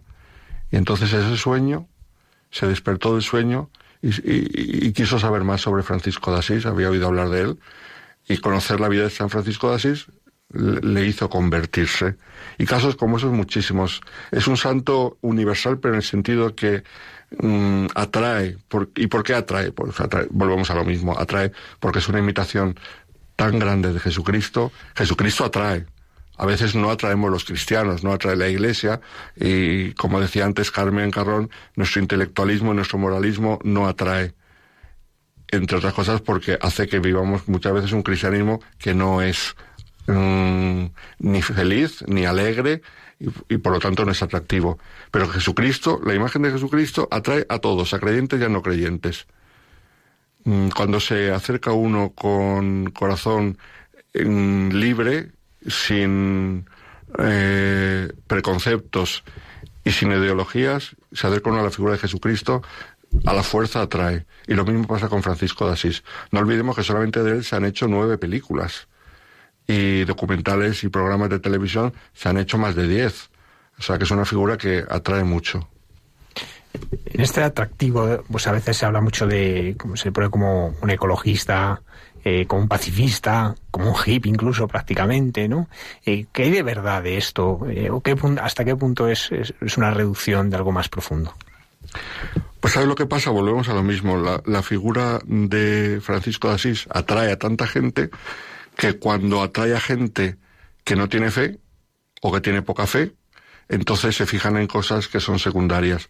Lo mismo pasa con Jesucristo. De Jesucristo se ha hablado de todo. Se ha hablado también de un revolucionario contra los romanos, se ha hablado también de un pacifista. Y lo mismo le ha pasado a Francisco de Asís. La ecología. Francisco de Asís no alaba la naturaleza. Francisco de Asís alaba la creación. ¿Por qué? Porque detrás de la naturaleza él ve la mano del Creador. Entonces alaba a Dios en la naturaleza pero no es nada nuevo. Eh, sin ir más lejos, nosotros en la liturgia mm, leemos con frecuencia ese cántico de, eh, de, alabanza a la creación.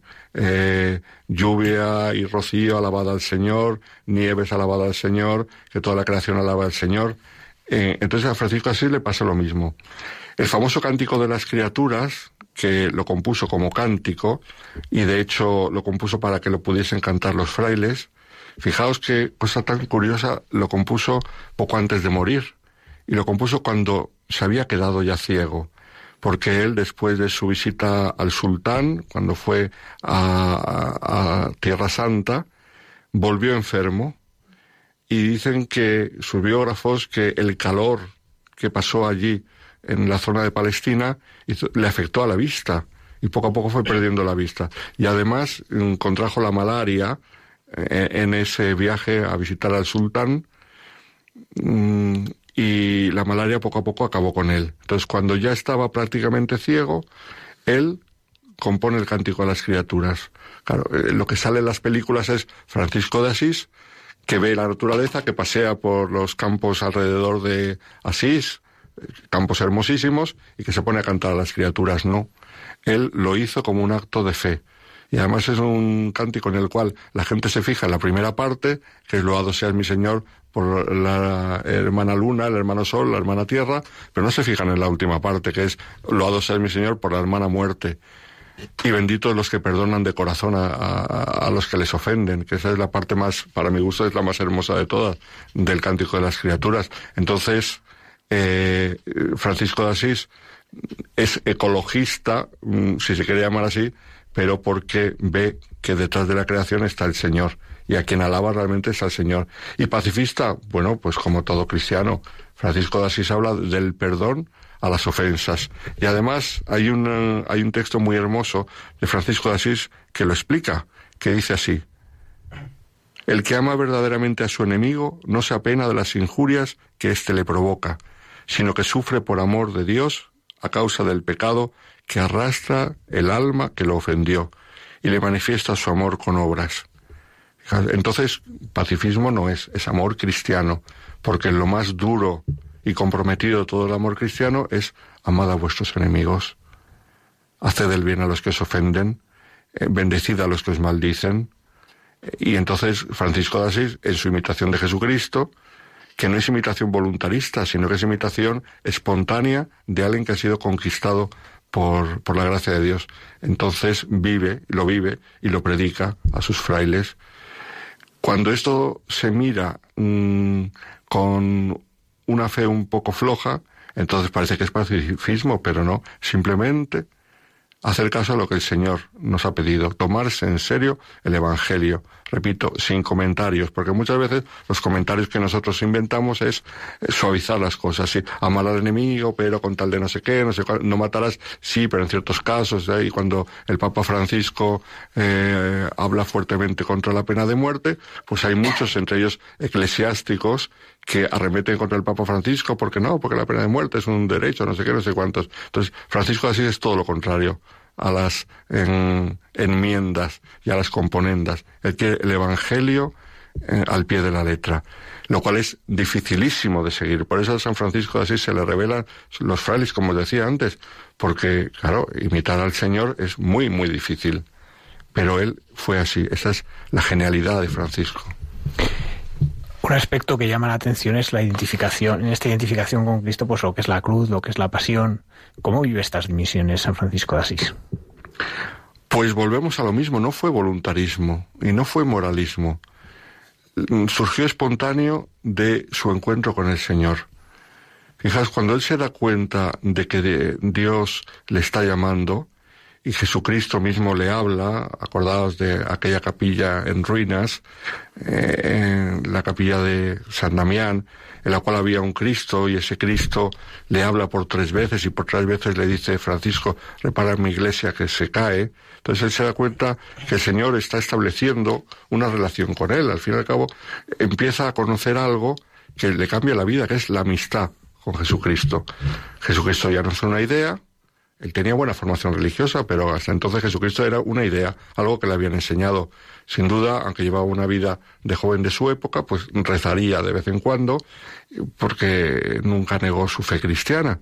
Pero de pronto, Jesucristo irrumpe en su vida como un amigo, y además no solo un amigo cualquiera, sino un amigo apasionado, con una amistad que le arrebata el corazón, por decirlo así. Entonces, cuando conoce a Jesucristo, mm, se da cuenta que Jesucristo está en la cruz y que el único modo de acercarse a Jesucristo es acercarse a la cruz. No porque la cruz tenga un valor absoluto, que no lo tiene y nunca lo puede tener, sino es un valor relativo, eh, porque la cruz acaba en la resurrección. Pero se da cuenta que a la resurrección solamente se puede, llevar, se puede llegar por la cruz. Y entonces él abraza la cruz. La abraza de modo simbólico con algo que le cuesta muchísimo al comienzo de su conversión, como es bajarse de su caballo y abrazar a un leproso que le pide limosna. Y además a él le repugnaba la figura del leproso. Pero él se da cuenta que ahí está el Señor con la cruz, y entonces se baja del caballo y le abraza al leproso, que le pedía limosna sentado por el camino.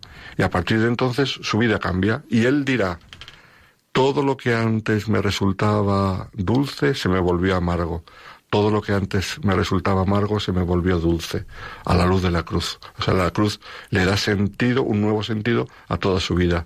Las diversiones, las juergas, el, hacer la guerra, el pelear, ser soldado, pero soldado eh, no porque hubiese ninguna guerra importante, porque eran guerras de señores feudales, soldado para divertirse y, y, no tomarse en serio la vida, porque él desde joven pues tenía el negocio de su padre, pero no se lo tomaba en serio. Todo lo que era una vida despreocupada, una vida divertida, de juerga, de pronto pierde sentido para él, ya no tiene sentido.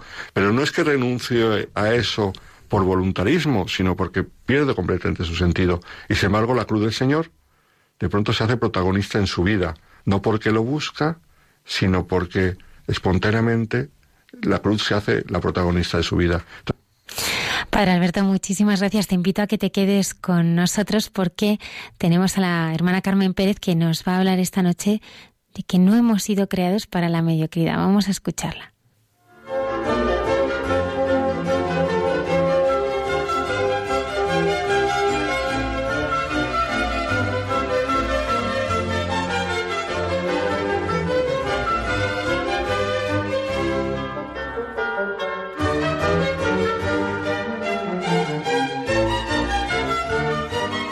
Buenas noches.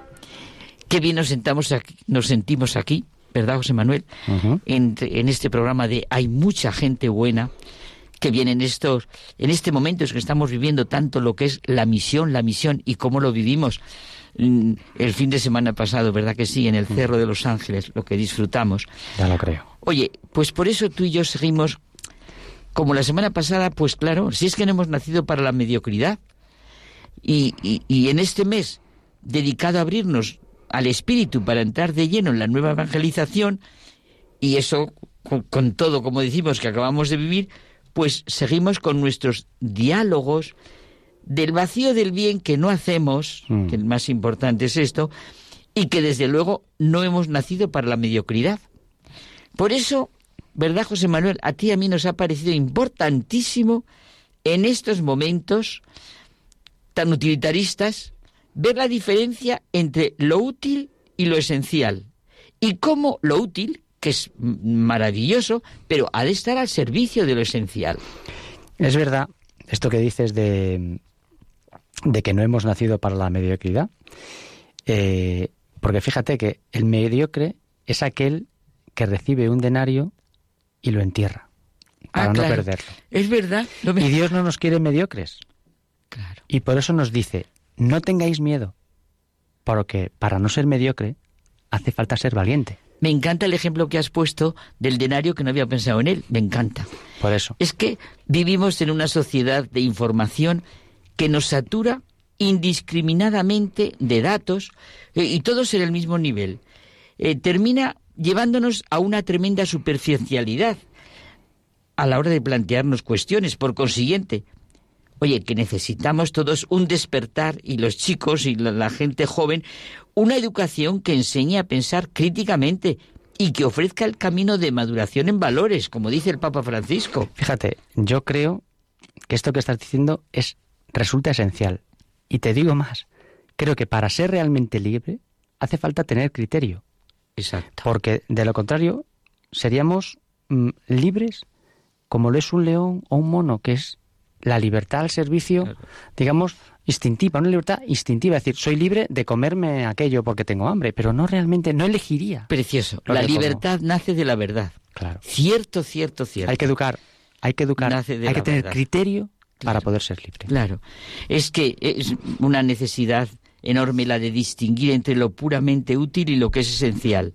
Lo útil, o sea, lo que nos trae o produce provecho, comodidad, interés, lo que nos puede servir y aprovechar en algún aspecto. Muy bien, lo que es conveniente, aquello de lo que obtenemos algo y le sacamos partido. Pero lo que es esencial es lo que constituye la naturaleza de algo, lo permanente e invariable, lo más importante y característico, aquello sin lo que se perdería todo. Y claro, si admitimos lo que hemos definido como lo que es útil y lo que es esencial, es evidente lo del denario, que lo útil ha de estar al servicio de lo esencial. O sea, que él tenía que haber puesto en funcionamiento el denario, luego lo que hubiera producido. Y de ninguna manera al revés.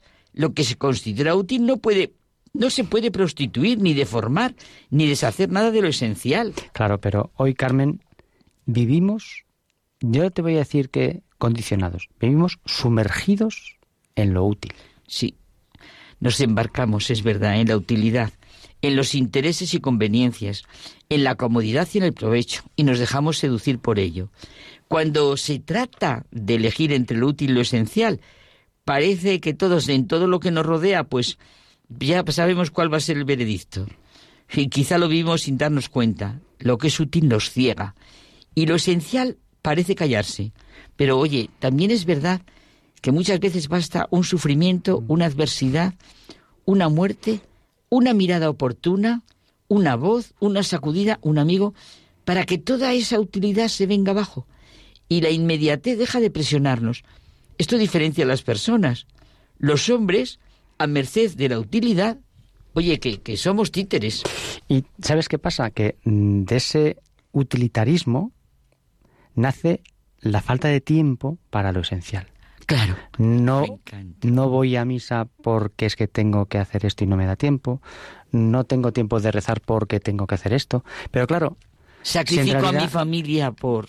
Claro, entonces dices, yo siempre que veo eso me planteo, ¿a que para ir a trabajar siempre tienes tiempo? Claro, porque lo consideras esencial. Es decir, tenemos que configurarnos a nosotros mismos qué es lo esencial y qué es la utilidad. Exacto.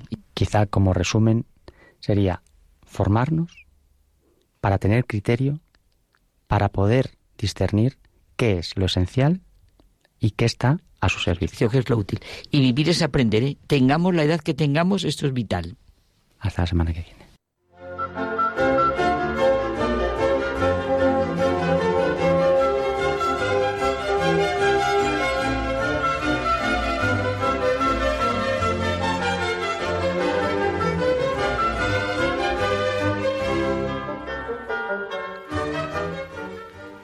Nos queda ya solamente un minuto para terminar el programa de esta noche. Muchísimas gracias por habernos acompañado. Nosotros estaremos aquí puntuales a nuestra cita el próximo viernes. En el programa hay mucha gente buena. Que tengáis una feliz y santa semana. Muchas gracias por estar ahí.